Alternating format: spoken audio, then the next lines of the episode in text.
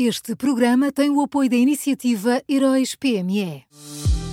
Já são conhecidos os semifinalistas da sexta edição dos Heróis PME. Chegou a hora de partilhar a sua opinião. Vote já na sua história favorita em heróispme.pt e ajude a selecionar os finalistas de cada categoria. Tem até ao dia 19 de maio. Esta é uma iniciativa Unit Consulting.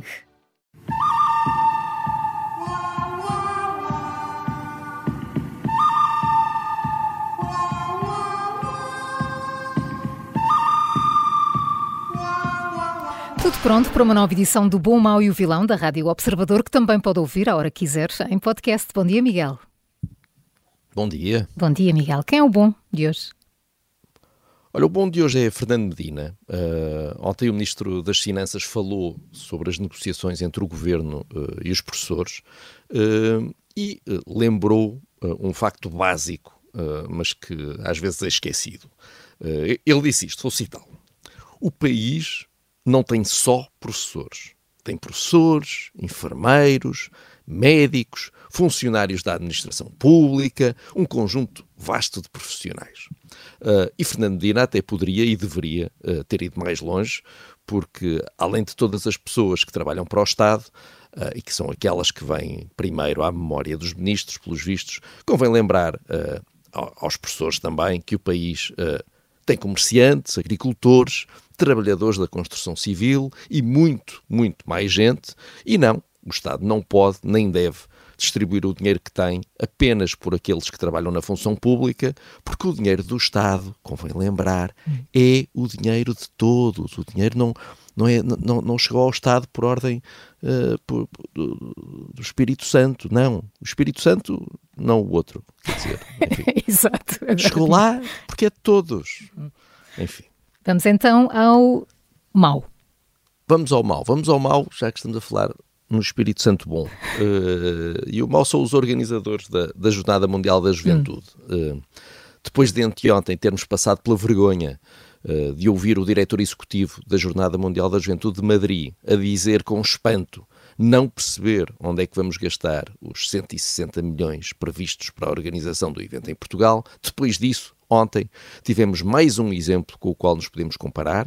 Uh, normalmente dizem-nos que a missa final que o Papa celebrará em Lisboa não tem comparação com nada que tenha acontecido por cá, porque vão lá estar mais de um milhão de pessoas a assistir e, portanto, é preciso gastar muito dinheiro. Uh, de facto, é muita gente. Uh, mas o Papa Francisco dá-se o caso a coincidência de estar neste momento a visitar a República Democrática do Congo e ontem celebrou uma missa, imagina lá Maria João, para, para mais pessoas? de um milhão de Vai. pessoas. É mais de um uhum. milhão. Houve mais de um milhão de pessoas a assistirem à missa que o Papa deu ontem em Kinshasa. Foi considerada, aliás, a segunda maior missa do pontificado uh, deste Papa.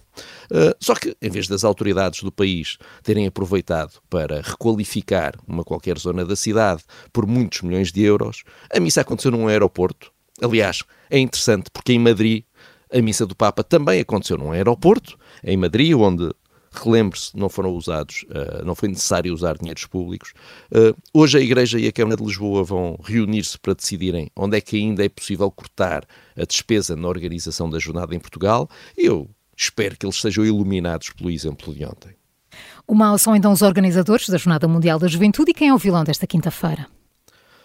Olha, o vilão é Mariana Mortágua. Uh, a deputada do Bloco de Esquerda deu uma entrevista ao ECO onde explica o seu plano brilhante para resolver os problemas da habitação em Portugal. Uh, então, seria assim: passo 1. Um, hum.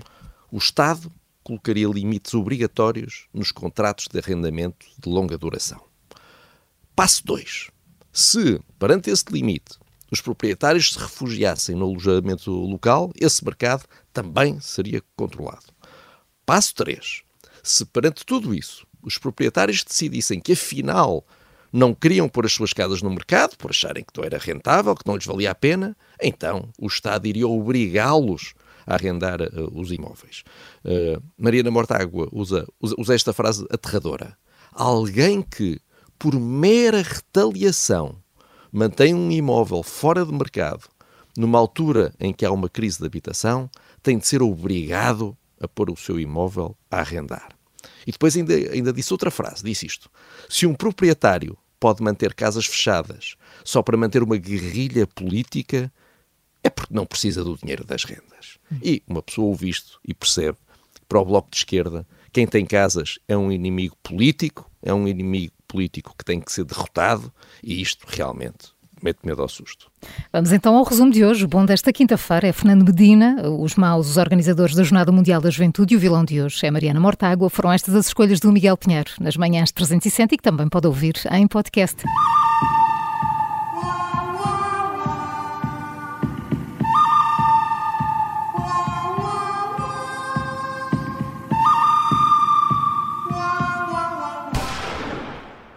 Este programa tem o apoio da iniciativa Heróis PME.